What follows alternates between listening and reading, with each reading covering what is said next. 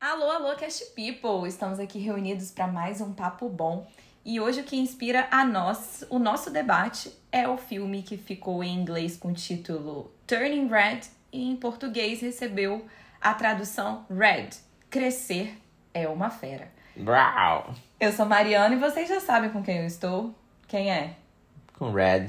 É isso aí, gente. Vamos falar de um filme da Disney. Ele estreou direto no streaming, né?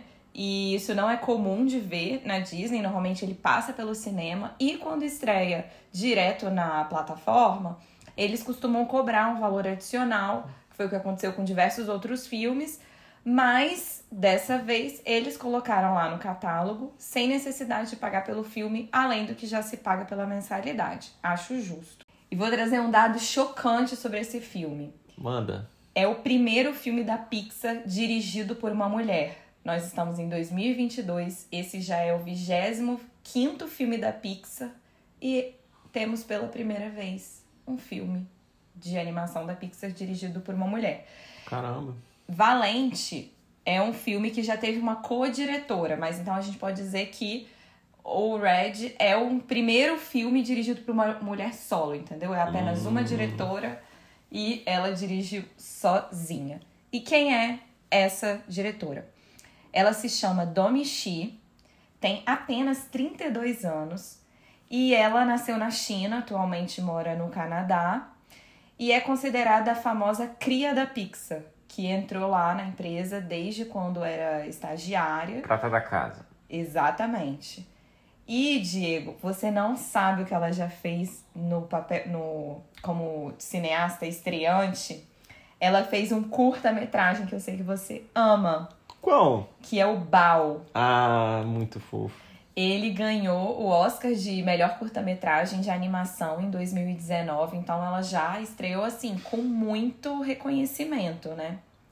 E outra coisa interessante é que não só a diretora é mulher, mas ela fez questão de ter toda a equipe de criação com mulheres, entendeu? A equipe de criação é comandada por mulheres, então a gente vê já no filme que tem realmente essa, esse olhar diferente. E ela fala que para fazer esse filme, ela teve influência da animação Sailor Moon para criar essa animação, assim, na parte visual, tem aquele ambiente escolar, meninas naquela idade. Engraçado. É. E olha que engraçado isso que ela falou. Ela participou da criação de Divertidamente. E aí ela falou em entrevista o que que motivou ela a fazer, de onde veio essa ideia. Ela falou: todas essas ideias de puberdade, puberdade que eu joguei pro Pete Doctor, que é um o super diretor da Pixar, que foi inclusive diretor de Divertidamente, e todas essas ideias de, de puberdade que ela jogou pra ele e ele rejeitou, eu usei agora em Red. Adorei isso. Olha só. Guardou, né? Aham. Não jogou fora. Exatamente. Ela falou, vou usar no meu momento. E só pra finalizar, já vou trazer uma leve polêmica, porque a representatividade da dublagem na versão americana foi muito elogiada, porque te- todos os personagens foram representados na, na dublagem por pessoas que realmente se assemelham a ele. Então, os- por exemplo, aquele personagem principal da banda, da boy band lá, que era negro, era um personagem também negro, todos os asiáticos representados por asiáticos, a, aquela amiga dela que, que é meio, tem uma referência meio indiana, também teve isso. E aqui no Brasil foi muito criticado porque não teve esse mesmo esforço de trazer essa questão é, de diversidade, né? E aí eu pesquisei uns nomes, quem participa das, atua das dublagens de famoso que a gente conhece é o Ari Fontoura, o Rodrigo Lombardi e a Flávia Alessandra. Então, assim, não tem nenhum ator asiático e afins. Ué, o asiático conseguiria, conseguiria com certeza. Indiano talvez mais difícil, né? Mas um esforcinho vale a pena, né? Não custa Com nada. certeza. Pô, o Brasil desse tamanho, gente do mundo inteiro. Não precisa ser indiano, é com, com alguma referência, né? Com alguma ascendência. E eu acho que perde muito porque não. é, torna Isso tornaria a narrativa com certeza mais rica culturalmente. Mas nós vimos na versão americana, então tá tudo bem. Tá bom. Menos pior. Tá ótimo. Sinopse. Bora pra sinopse. Uma menina de 13 anos começa a se transformar em um panda vermelho gigante sempre que fica animada. Adorei o animada. Claramente eles não sabiam qual adjetivo colocar aqui. Exatamente. Quem é que faz sinopses, né? A gente se pergunta. Pessoas, Quem faz sinopse? Pessoas dotadas de muita criatividade. Muita criatividade. Será que é o pessoal que faz nome de operação de polícia? É o mesmo Ah. setor? Pode ser. Sinopse. Quando ela não, não é ruim, ela não é boa. Tá bom? Vamos lá, Diego, vamos pro filme, que é Bora isso pro que debate. interessa. Me conta aqui de uma maneira geral, assim, o que, que você achou? Você se divertiu? Você achou diferente? É, que que... Não sei, como é que foi de emoção, assim, pra você? Você se emocionou? Foi mais um, um bobinho? Eu que- achei, se fosse resumir uma palavra, eu achei divertido. Bem divertido. Achei ele dinâmico e a personagem carismática. Aliás, não só ela, como os personagens todos ao ao redor, todos muito, muito bem trabalhados. Eu curti bastante. É bem adolescente, tem muita referência né, dos adolescentes. É, e, cara, achei interessante, assim, achei interessante ser, ser protagonista, protagonista ser, ser uma asiática e as colegas serem também, é, é, terem as suas características, né? A gente tá falando de uma sociedade ali canadense, né? Que inclusive acaba sendo da diretora, agora descobri também, né? Uma chinesa que foi pro Canadá, então tem tudo a ver com, com, com a família e a origem, né? E o mundo, o mundo bem cosmopolita, né, cara? E você vê que, independente da, da origem e cultura, você enfrenta os mesmos desafios na adolescência, né? Isso que eu, que eu achei divertido do filme. É, eu achei que é difícil pra gente falar se a gente acha que criança gostou ou não, mas me parece pelas cores e pelas aventuras, pelas piadas, que é um filme que conversa bastante com as crianças e com as crianças que existem dentro dos adultos. Eu gosto de ver essa, essa Pixar, Pixar se renovando, então me parece um universo novo, tem uma diretora nova, criadoras mulheres. Eu acho que eles. Acho, gosto dessa ideia deles explorarem coisas novas. Uma coisa que ficou muito marcada pra mim foram as cores. Eu achei uma cor muito adolescente feminina, assim. Não é que tem um rosinha. Não é simplesmente isso, mas me lembrou, sabe o quê? Tipo, na época que eu Seu usava. estojo. Exatamente. Minhas canetinhas da escola, aquela cor meio pastel, meio unicórnio, assim. Sei. Esse universo que eu acho lindo, sabe? Me lembrou muito essa época, foi muito bom de ver. E eu gostei da parte né, estilizada, assim, do filme, porque eu achei que é uma animação um pouco diferente. Eu, eu não entendo muito de animação oriental, nem nada disso, mas me lembra meio um, um mangá, uns olhos meio grandes, sabe? Quando elas fazem algumas expressões, aparecem umas coisas diferentes. Eu não sei muito Ah, bem. essa explicar. transformação é bastante evidente, assim, eu não tinha feito a referência, mas agora, que como a diretora falou, que a referência foi na Sailor Moon, realmente existe uma, uma transformação muito grande, né, do, nas expressões, elas são exageradas Uhum. para representar o que quer ser passado de sentimento. E assim como você, eu também achei um filme divertido. Eu gostei das piadinhas, não são piadas tão profundas como em outros filmes da Pixar que a gente vê. Eu gosto que tem boas sacadas, tem uns diálogos mais ágeis, ele não quer ser é, palestrinha, entendeu? Ele não. Sinto que ele não, quer passar uma grande mensagem engrandecedora no final. Mas ele quer ser, ter aqueles diálogos espertinhos. E eu ainda acho que ele consegue fazer tudo isso e ainda trazer bastante emoção pra gente. Outra coisa que me agradou foi a ambientação. Não lembro de ter um filme da Pixar assim, porque me trouxe muito uma nostalgia. O filme se passa nos anos 2000, então, fazendo as contas da idade da diretora, foi a época que ela viveu a adolescência dela. Então, ela trouxe algumas referências das boy bands, que eu acho que ficou muito marcante aquela. As meninas idolatrando e querendo ir no show. E o Tamaguchi também, né? Que até aqui fez muito sucesso. E eu acho que ele ainda faz todas essas. pega esses pontos importantes e coloca uns temas sensíveis que a gente já vai abordar, né? O maior de todos mais pra frente.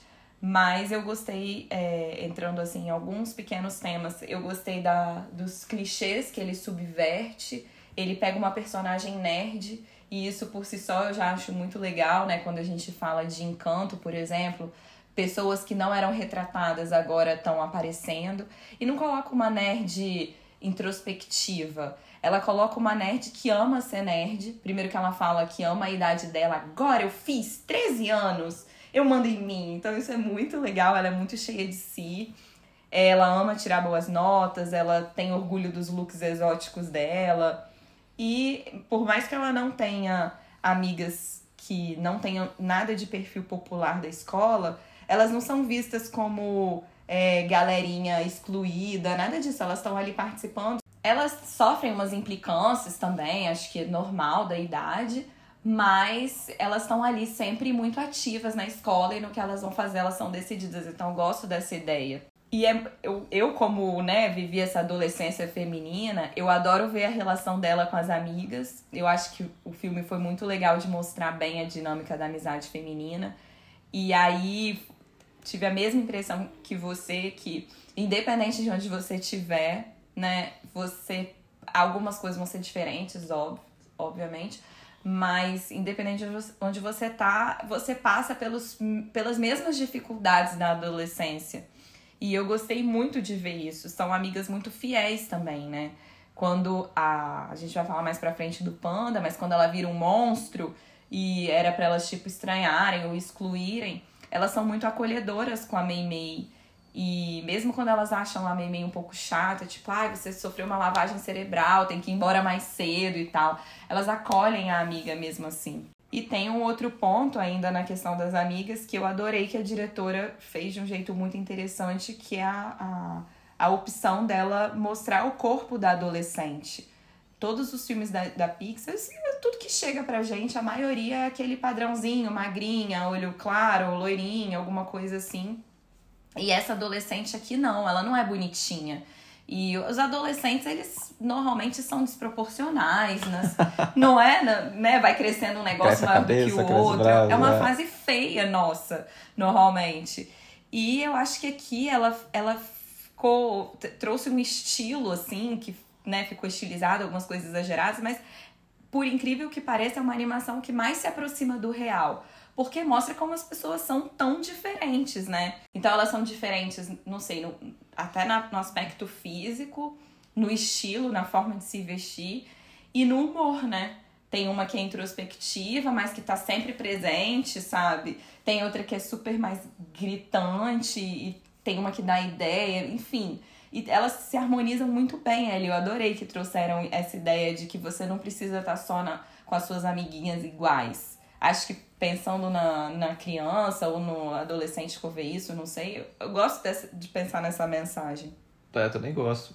É, é uma coisa que a criança tem e que ela vai se perdendo, vai perdendo né, ao longo do tempo com o próprio processo de socialização e imposição da cultura mesmo. Você vai tender a buscar os que são mais parecidos, né, excluir os diferentes. Tudo isso tem que ser subvertido. Eu acho interessante quando isso acontece também, não como uma forma de mostrar uma história que deu errado, que é triste, mostrar o lado da exclusão, mas mostrar o lado de existem pessoas diferentes, que são diferentes e estão ali, estão lá no tom à luz do dia, vivendo normalmente, vivendo o que, é, o que uma adolescência te traz, né? Tipo, pouca, pouca responsabilidade, não tem paciência de esperar coisas que são lentas, tipo, ela raciocina muito rápido, tudo que vai falar com ela, ela, tipo, ah, já resolvi, fala logo, tipo, ela é muito acelerada, não tem tempo a perder, né? E eu, eu achei isso, isso colocado de uma forma muito interessante. A própria é, responsabilidade que ela se impõe com a ideia de, de querer tirar nota, mas é uma coisa dela, você vê que não é, um, não é só do aspecto cultural, né, de imposição da, ah, você tem que ser o melhor, você tem que ser não sei o que lá. Eu acho que isso é, é colocado num, num, num, momento assim que é um, tipo, um espaço que pode tudo, todo mundo é aceito. Eu acho, achei isso bem colocado e colocado de forma natural, não foi, não foi apelativo, gostei. É, mas eu acho que aí, não sei se eu não entendi o que você falou, ou talvez eu discorde. A relação dela com a mãe é um pouco mais complicada. Não sei o que você achou em relação a isso, porque assim, ela tem uma. Ela tá virando ali, tá na puberdade, tá caminhando pra adolescência. Mas a adolescência dela não é só tão florida assim. Ela tem que trabalhar, ela tem que ficar com a mãe o tempo inteiro, ela não consegue fazer as coisas do jeito dela. Inclusive, ela fala que, ó, a regra número um da minha família é honrar os seus pais, certo? Para você fazer isso, tudo que você precisa fazer é simplesmente obedecer e fazer tudo que eles pedem. Então, é, eu gosto dessa de partir dessa premissa para acompanhar a transformação, transformação que ela vai tendo. Porque ela vai percebendo que se ela só focar em honrar os pais dela, ela vai acabar deixando de honrar a si mesma, né? Então, é, eu, eu, eu entendo essa mãe quando eles colocam lá para trazer essa ideia do cringe que ficou tão famoso, né? Que a gente tem falado tanto. A mãe quer, quer fazer tanto pela filha que ela não consegue nem perceber que ela tá invadindo o espaço dela, que, não sei, é, ela invade a festa, ela fica olhando da janela da escola. Quando descobre que, que ela gosta de um menino, ela vai lá falar com ele. Então ela faz as coisas assim que devem. Imagina um adolescente vendo isso, devem ser, deve ser a pior coisa de ver e tentar se colocar naquela exato, situação. Exato, exato. Constrangimento, né? Constrangimento parental. Mas isso é complexo também, porque a mãe, por mais que ela seja assim exigente, ela também traz uma ideia de ela é muito presente, então tem os dois lados, não é uma mãe exigente Sim. por si só. Ela traz um acolhimento, uma atenção, ela é preocupada com as coisas. E eu acho que é legal ter colocado essa mãe assim, porque aí já vai conversar um pouco com o avançar do filme, que é quando a Mei percebe que esses sacrifício dela de tentar atender à vontade dos pais, né, dessa linhagem ancestral dela, é um sacrifício muito complicado para ela seguir esse ideal de eu, né? Talvez fosse valesse a pena para ela enfrentar esse medo de decepcionar os pais. Mas aí, Diego, antes da gente entrar propriamente no Panda, eu quero trazer uma crítica que vem sendo feita ao filme, e aí já vou passar a bola para você, pra você já falar de um modo geral como é que você enxergou isso. Crítica ao filme? Sim, crítica ao filme. Se a gente pega esses índices de audiência, a gente vê que a recepção da crítica é bastante alta e a do público é muito baixa. E aí o que tem se falando, estão se falando é que estão fazendo muita sabotagem, estão colocando notas baixíssimas no filme para realmente a média dele cair. E do que eu pesquisei, as críticas que vão fazendo, é que o panda vermelho seria uma associação exclusiva assim à menstruação. E é como se é, fosse eles consideram errado falar desse assunto, falar de puberdade, digamos assim, em um filme infantil. E eu já fico aqui me perguntando, né, se a gente pensar que mais da metade da população mundial é mulher, é uma realidade de Bom, se você não é mulher, você com certeza convive com alguma, seja como companheira, ou sua mãe, ou sua irmã, ou sua prima, enfim. Então, uma realidade que eu posso dizer que é até, né, que os homens sabem até o que que é, né? Enfim. E é como se eles estão tratando como se isso fosse um tema adulto e proibido. E a gente não pode deixar de esquecer, não pode deixar de lembrar que as meninas estão menstruando cada vez mais cedo.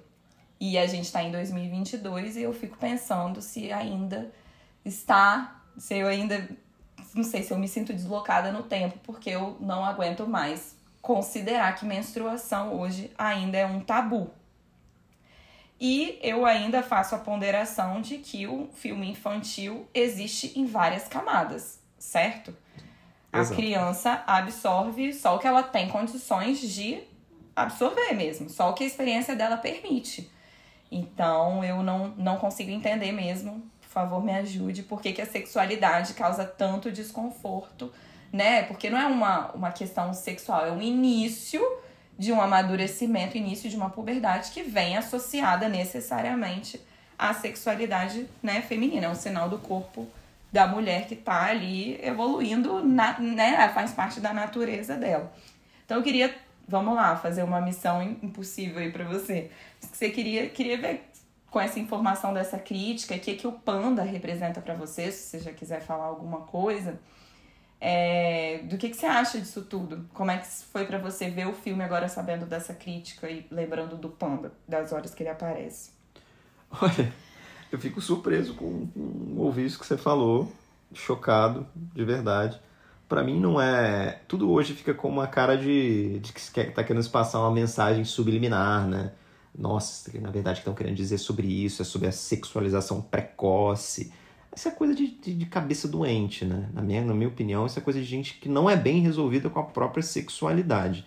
Não passou pelas etapas necessárias para se entender enquanto ser, o que, que é, do que gosta no momento que gostou, e ou que tem memória curta, né? Que passou por esses momentos da, da puberdade e apagou da memória o, quais são os conflitos que se tem, até por questões fisiológicas e hormonais, né? Que acontecem durante, durante todo esse processo. Então, acho que ele traz, como você disse, de várias camadas. Como é que você vai trazer um tema que é tão, tão relevante, porque é, é algo que acontece com todas as mulheres, né? Não é uma coisa que hum, não é uma coisa separada para determinar, não, são todas que vão menstruar. Né? Vão chegar numa uma etapa e vão menstruar, cada uma no seu tempo, mas vão menstruar. Então, como é que você traz uma usa é, fala de uma mensagem que é feita de uma, uma forma alegórica, poética, fofa, porque usa a ideia de um panda, né? Tipo, é uma coisa que atrai a criança. E não é para ser escondido, é para ser bonito, é para ser interessante, é para atrair atenção. E a partir desse momento que você é chamado, tipo, é mais uma etapa, é como se fosse uma responsabilidade que o seu corpo te impõe. Ter essa, essa questão todo mês. Mas sabe o que eu questiono também? Esse panda vermelho, ele é só a menstruação? Não, não é. Não é. É, é tolo é achar isso, que é só exatamente. isso. Exatamente. Porque a, é, a, menstruação é uma etapa, é, um, é só um marco para mostrar que a partir de um momento, não é que é só a partir disso. A partir desse momento que você está entrando ali na, na, na, nessa puberdade, entrando na, na adolescência, que é o caminho para a vida adulta, né, do amadurecimento, isso vai te trazer N coisas. A ideia da, da quando você fica com raiva, porque a raiva é o quê? Questão também de hormônio, de mudança hormonal, de mudança de temperamento, de mais noção do que, que acontece com a vida, tipo assim, mais, mais responsabilidade. Todas as gerações, ou seja, a sua avó, a sua tataravó, a sua mãe, a sua tia, todas passaram pelo mesmo processo de, de se, tornar, de se tornar uma mulher no ponto de vista cultural, social, sabe? De sair de uma menina e se tornar, caminhar para se tornar uma mulher. Então por que, que é um, um, um tabu nisso? Tipo, uma qual o problema de se falar nisso? Mas eu queria também falar, retomar um pouco, que é muito limitador você falar que é um filme sobre menstruação. Porque quando eu comecei a assistir, eu quis assistir esse filme por conta da crítica. E eu falei, então tá, então vou ver um filme sobre menstruação. Fiquei muito curiosa. Fala, como você disse, de amadurecimento, principalmente da puberdade, que na mulher tem esse elemento extra. E a cor vermelha, ela pode ter a ver com a raiva que você disse. Eu fiquei pensando nisso. Tem muito a ver com esses sentimentos de vergonha também. É, pode ser uma, uma associação de China, de Canadá, tudo isso, sabe? Você pode, você pode aprofundar muito mais do que ficar preso na Sim. ideia da menstruação. E para mim representa justamente isso: é você tentando aprender a lidar com esses novos sentimentos, com as suas explosões, com as suas descobertas, com as coisas que você não consegue controlar, de ficar com raiva, de ficar com vergonha, as coisas ficam muito afloradas. E representa justamente isso, ela tendo, ela recebendo emoções, não sabendo lidar e tendo que fazer carinho nela, começar a se entender, as amigas dela são acolhedoras. E é engraçado porque para a mãe dela, ela é um monstro raivoso e, né, horroroso e tal, mas as amigas num primeiro momento elas nem se assustam, elas acham as pessoas elas da escola, fofo. as pessoas da escola acham fofo, querem tirar foto, admiram ela. Então, o quanto a gente tá olhando com o nosso olhar de adulto para esse filme e tá vendo uma coisa muito gritante e monstruosa, quando na verdade as crianças que vão ver, elas vão aprender com, no limite delas ali. E, e eu acho que eu gostaria na minha adolescência, é, na minha puberdade, ter visto um filme como esse, com certeza. Sem dúvida a trazer esse, esse elemento, tipo, para virar um panda, que o panda é um, é um animal que, que traz. É, uma empatia. Uma empatia muito grande das pessoas, tanto que todo mundo quer tirar foto com ela. Ela passa, ela passa a usar isso para se capitalizar. Tipo, é, é muito divertido essa parte. E tem a ideia também de você não se reconhecer mais no seu corpo, porque tem que lembrar que no primeiro momento, quando ela acorda, ela se fala, eu tô fedorenta, eu tô peluda. Isso. E tudo isso muito associado, assim, e, e, e desproporcional também, né? Sim. Às vezes é a forma, às vezes, é, não sei, na puberdade, como você vai se enxergando, que você vai vendo que em alguns momentos você. As coisas vão acontecendo às vezes tão rápido e você não consegue mais se reconhecer naquilo. Imagina, é muita informação, é difícil realmente de administrar. E tem um, uma outra questão que é assim é, tem a questão do rompimento com os pais também. Por isso que eu quis trazer a ideia da mãe lá no início, pra gente ver essa transformação dela, né? De não ser. Tem uma hora que ela fala, eu não quero mais ser a perfeitinha, a, a bonitinha e tal. E, e assim, tem, teve gente que eu vi que falando que seria uma ideia de tipo, não incentivar, isso é uma expressão minha, mas como se tivesse ali demonstrando uma desobediência do filho com a mãe, né? E, e assim, há uma. Ah, isso não existe, né? Isso aí não existe. Cara, vamos parar com esse moralismo. Mas assim, o que eu queria trazer é que há ainda, né, não é uma ideia de submissão a qualquer custo, é um respeito que continua, ela continua tendo uma reverência aos pais, aos ancestrais, mas ela começa a entender que pode vir com questionamentos. Gente, a ruptura é uma ruptura necessária para todo mundo. Você precisa ser, é o, é, é o momento de ser no mundo. Em algum momento você vai ter que ser o fulano. E não mais o filho da, da, da não sei quem, o, o filho do não sei quem sabe? Você vai chegar, você vai é uma construção de personalidade. E, e esse momento de construção da sua própria personalidade, você entender o que que você é, qual o que que você quer ser no mundo, tudo isso é muito difícil. E essa ideia de dar raiva, de trazer esse negócio e tudo ficar ficar de cabeça para baixo, como acontece com ela, é muito legal e ver que isso também se, se, não, se você não encara e não, não dá uma boa solução para isso, isso se torna um monstro muito maior, que é o que revela na mãe. A mãe dela, quando se transforma em, em, em panda, ela se transforma num panda gigantesco, colossal e muito mais monstruoso que ela poderia imaginar que seria a, a, a Mei Mei, que é fofo, é um panda fofo. E isso revela também a. Nossa, eu ia falar exatamente isso. É, eu gosto de pensar na, na relação que. Porque a mãe, em tese, obedeceu. A mãe da Mei Mei obedeceu tudo que foi passado para ela. E a relação dela com a própria mãe não é legal. É uma relação de medo que elas construíram, é uma reverência assim absoluta, ela vai ser criticada. E então a, a decisão da Mei Mei repercute inclusive na forma como é um aprendizado para a própria mãe. E eu ia falar justamente isso, que quando você não se permite ser o que você é e lidar com as suas emoções, é, não tô falando para você ser um monstro a qualquer hora que vier, mas quando você é adolescente, você ainda tá aprendendo com isso. Se você não aprende no momento que é o seu de aprender, você vai estourar lá na frente. Sim. E você vai criar justamente um monstro dentro de você, que quando ele vier, ele vem para destruir as coisas.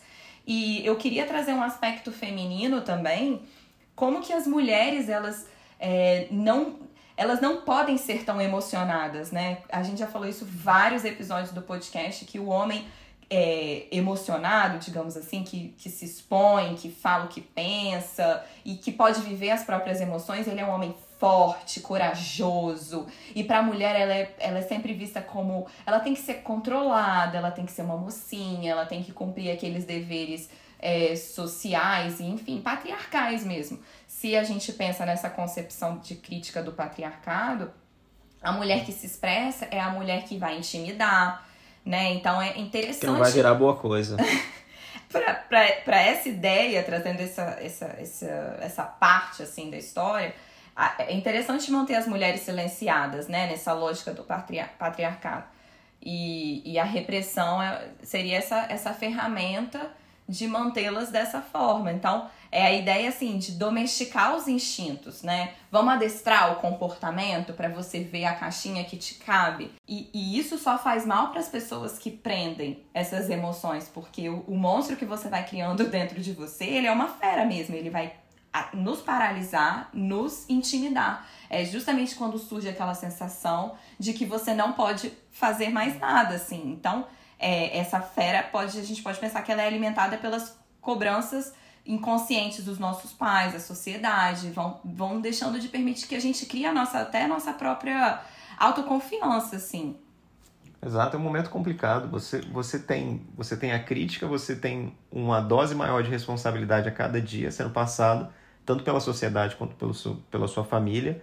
E é um peso que vai, vai se tornando, e você ainda está aprendendo a, a suportar e organizar isso dentro do seu, do seu espaço vital e do seu espaço dentro da sociedade.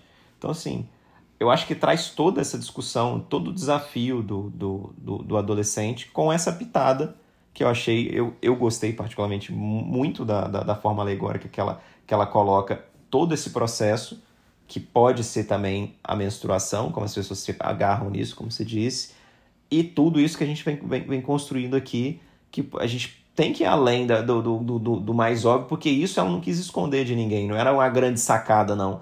Isso é uma alegoria óbvia.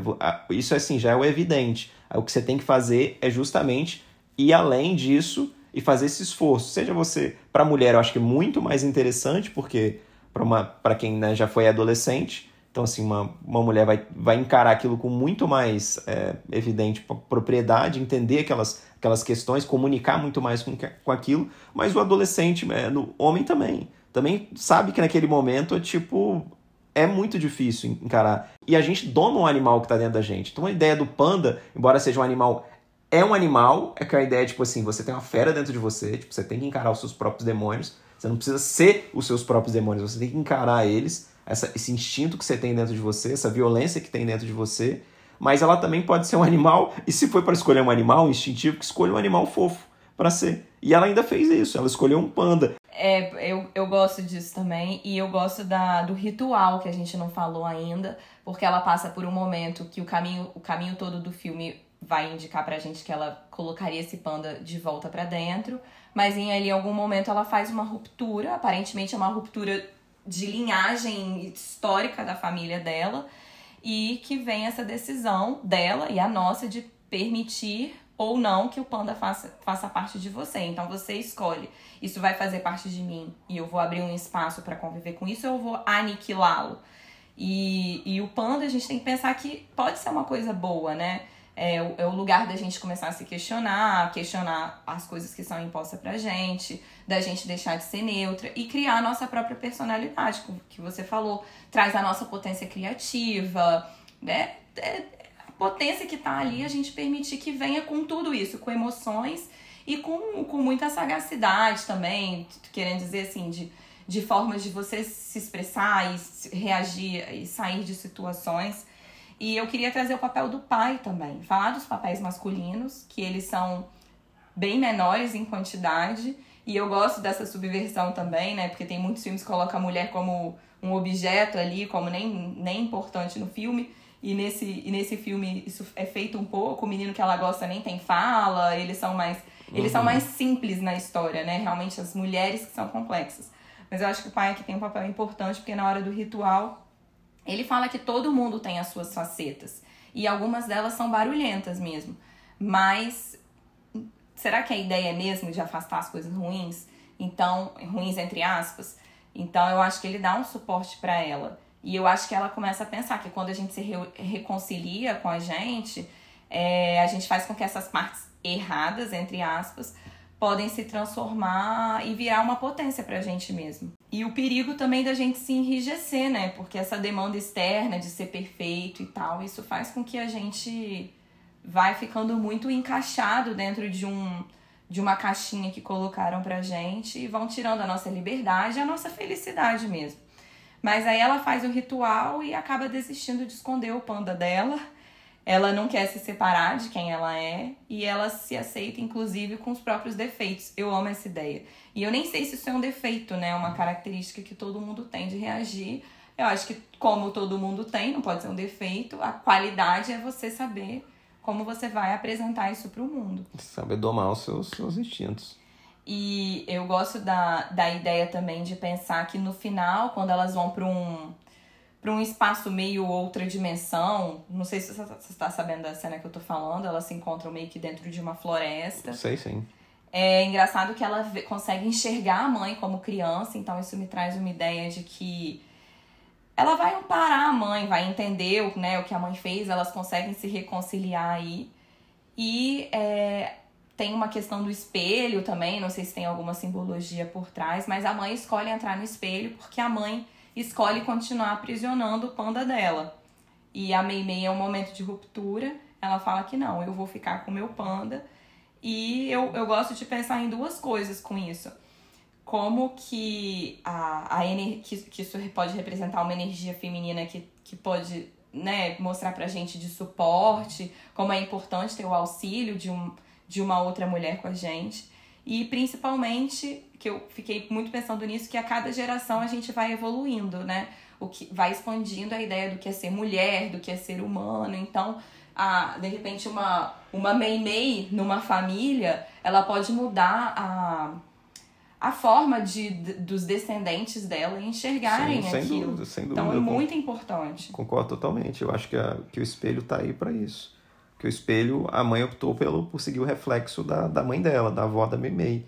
E a Meimei não, a Meimei optou por ser, ser uma referência para quem quiser seguir o reflexo dela no futuro. Então cada um, cada um tem a sua, sua opção e elas continuam convivendo bem, independente da, da escolha que, que fizeram. É, e aí cada geração lida com seu panda de forma diferente, porque também os contextos são diferentes. Então precisaram vir muitas mulheres atrás de mim, atrás da Meimei, de certa forma, talvez não na família dela, mas para que ela já pudesse começar a pensar em tomar o panda dela de um jeito diferente, né? E eu fico até me perguntando se essa mãe aprisionou o panda dela de verdade porque tem a simbologia no final do filme dela ficar brincando com o monstrinho ali no Tamaguchi. Ela fala, ah, eu tenho que, que dar comida para ele, eu tenho que dar é, atenção. Então é, é, simbólico que ela, que era toda paranoica, ela agora tá brincando com, com o monstro, né? E em vez, assim, de repente dela deixar o monstro dela rígido ali num objeto feminino, que ela guardava a energia do panda sempre num objeto rígido, Agora o panda dela tá ali em movimento, né? Então pode trazer uma ideia até de reconciliação dela mesma, de autocuidado. E mostra pra gente essa ideia de que a ruptura com os pais, ela, como você disse, é realmente muito importante para você se colocar no mundo e até para você mudar. Ela é inevitável. Se você quer que ser vem. o que você quer ser, é inevitável. Seus pais não vão deixar você ser por simplesmente deixarem ser. Você nasceu ali, dependeu de tudo deles, eles não vão conseguir entender a não ser que você fale. Agora eu sou uma pessoa, eu sou um ser. Eu tenho a minha individualidade, ponto. Porque crescer não é permanecer igual para sempre, né? É a ideia de você se modificar. E aí eu gosto da mensagem do final do filme, que ela fala assim: olha, todos nós temos uma fera interior complicada, barulhenta, e muitas vezes a gente não deixa ela sair. Eu deixei. E vocês? Eu adoro esse final, deixa a gente pensando. E para finalizar, vou colocar numa entrevista que eu vi da, da diretora, que perguntaram muito para ela sobre a intenção do filme. Eu nem gosto de, ah, o que, que você quis com esse filme? O filme você fez, você largou pro mundo, largou, cada um interpreta. Mas eu achei o que ela falou tão bonito que eu vou trazer aqui entre aspas. Ela fala assim: a ideia do filme é aceite a bagunça da vida, aceite a bagunça das suas relações com a família. É normal brigar com a sua mãe, é normal bater de frente com a sua família, isso é completamente normal. O estranho, na verdade, é você nunca brigar. Há muito conflito, mas há muito amor também. Aí ela continua assim, deixando um recado. Abrace todas as partes estranhas e confusas de si mesmas que somos ensinados a guardar ou esconder, especialmente as meninas. Espero que elas sejam inspiradas a crescer, ocupar espaço e serem barulhentas, cabeludas e estranhas. Está tudo bem. Isso deve ser comemorado. Então, assim, para mim é uma mensagem massa. Que bom que é ter uma mulher é, falando de filmes e dirigindo e trazer toda essa, essa complexidade, porque é aí que a gente fala do lugar de fala, né? O homem poderia falar sobre isso? Poderia, mas nunca ia ser tão rico e trazer toda essa complexidade que ela trouxe. Que bom que venham mais Pixar. Demorou 25, anos, 25 filmes, estamos só em 2022, mas ainda bem que uma hora começou, né? Eu só posso chamar as notas agora. Bora pras notas.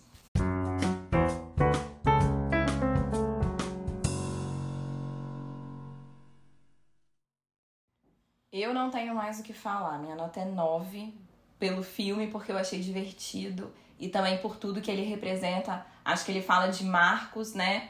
E eu, eu gosto de pensar nesse filme como um marco, assim, na Pixar, pelo menos. É, que bom. Gostaria mais, já falei isso, gostaria muito de ter visto esse filme mais nova.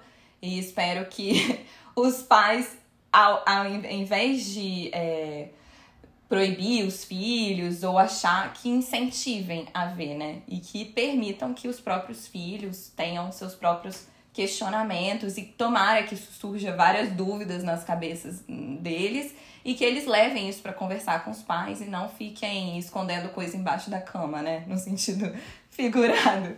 Exatamente. Né? Não escondam seus monstros. Eu também eu adorei o filme, me diverti muito. Apesar de ser, ter um público, ser destinado a um público é, feminino, a mensagem, mas acho que é aquilo que você falou. Todo mundo tem irmã, tem tem mãe, mãe todo mundo tem, né? Nasceu de alguém. Então é interessante ver isso, é, tocar nisso, seja para o pai também que tem uma filha, também deve ser muito divertido de, de ver e encarar, sabe? Não é tabu, não é nada de tabu. Todo mundo vai passar por isso, menino, é, menina vão passar por esses desafios. Todo mundo que já chegou na vida adulta passou por eles. Então não, não tem como. Se te incomoda é, é, ver isso no filho, talvez você tenha um problema com, com o que você não enfrentou de você mesmo lá atrás. Então, por trazer essa, essa mensagem e principalmente trazer essa, essa, essa mensagem final de que a diretora trouxe, que achei muito bonita, de, de representar, de deixar você você ocupar o espaço no mundo, ocupar o seu espaço vital. Isso, isso é muito bom para você se realizar enquanto ser humano. Então o filme tá de parabéns, vai ser um 8,5. E eu não acho que é um, não sei se você quis dizer isso, mas você falou, ah, eu acho que é um filme que se destina ao universo feminino. Eu acho que ele é universal. Se destina a adolescentes, a não adolescentes, a homens e mulheres, porque a ideia eu acho que ele vai conversar mais com o universo feminino mas ele é um filme para todo mundo ver e entender, né? Até como se dá a dinâmica ali, enfim. Eu acho que é um filme bem universal nesse sentido. Tem homem falando, ah, não me senti representado. Tá, então Rei Leão, você se sentiu representado? Você é leão, por acaso? Você é o quê? Né? Ah, não, não. você é brinquedo pra, pra não se sentir é. representado por Toy Story? É, a burrice não tem cura, não. Vamos agora para as dicas? Bora! Hora da dica. A minha dica já já estava pré-aquecida no forno, que é um bolinho muito gostosinho, que é o Bal, a, a o curta-metragem, que é da mesma diretora e que vale muito a pena ser, ser visto. Ele é pequeno, mas ele tem uma carga emocional, pelo menos para mim, para mim teve muito grande. E, e traz um pouco dessa ideia também do desse excesso de cuidado, de zelo, né, que você quer praticamente engolir o outro ser para proteger ele. E, e, e, é meio que esse conflito, assim, mas tratado de uma forma muito poética, assim, muito bonita. Eu me emocionei bastante nesse, nesse curto, eu recomendo fortemente. E você, Melry? Então, a minha dica é uma dica que você me deu, vou aqui te Eita. surpreender você falou, Mariana, você tem que ouvir um episódio do Café da Manhã com a Vera Iaconelli, que é uma psicanalista que eu adoro. E o nome, eu assisti esse episódio, ele é, deve ter uns 20 minutos, vai. Ele é do dia 21 de março, então se você pulou, se você assiste o Café da Manhã e pulou, volta lá. O nome é Millennials, Geração Z e o Medo do Fim do Mundo acho que conversa um pouco com o filme, assim, nessa ideia de amadurecimento, de uma geração que foi a outra que ficou, e como conciliar. Tem um. É, é bem diferente, no fundo, tem uma semelhança. E agora trazendo uma dica, é, pensando na diversão. Esses dias eu tava meio esgotada de trabalho e tal. Eu falei, cara, eu quero ver alguma coisa engraçada. E aí eu dei o play na Netflix no stand-up do Whindersson Nunes, é o mais recente dele, desse ano. Eu não sei qual é o nome, tava escrito lá, o Whindersson é de mim mesmo. Enfim, é Eu um, acho que é esse o nome mesmo. É um stand-up de uma hora. Eu gargalhei do início ao fim o humor dele. É muito, é muito bobo, assim, e conversa muito comigo. Tem bastante palavrão para os os, os puritanos. É, os pudicos. Mas eu, eu não me incomodo com isso. E eu me diverti muito. O dia que você tiver, tipo assim, cara, tô esgotado. Eu quero só ficar aqui vendo esse cara. Falar besteira. Falar aí. besteira e falar nada. Olha, ele não, não fala nada com nada. Ele começa de um assunto, quando você vê ele já tá em outro. Mas ele faz de uma forma harmônica e tão contínua. Ele faz uns ganchos, assim. É impressionante o que esse cara faz. Ele fala um pouco da depressão dele, mas ele já coloca isso pro humor, então muito interessante se a gente pensa nessa figura que se, como que eu diria, ele se renovou, né? Ele ele já, já tá numa fase de que ele enfrentou uma dificuldade e já tá trazendo isso para a profissão dele, o jeito como ele coloca isso, se zoando, enfim, é massa demais. Recomendo o Whindersson Nunes, é de mim mesmo, tá na Netflix, uma horinha só de stand-up. Vale a pena. Nota dada, dica dada e lembre-se, né? Desperte o tigre em você. ah, não, esse era sucrilhos, né? Tá bom. Vai comer seu crilho, gente. Uau, tchau, gente. Tchau. Até a próxima.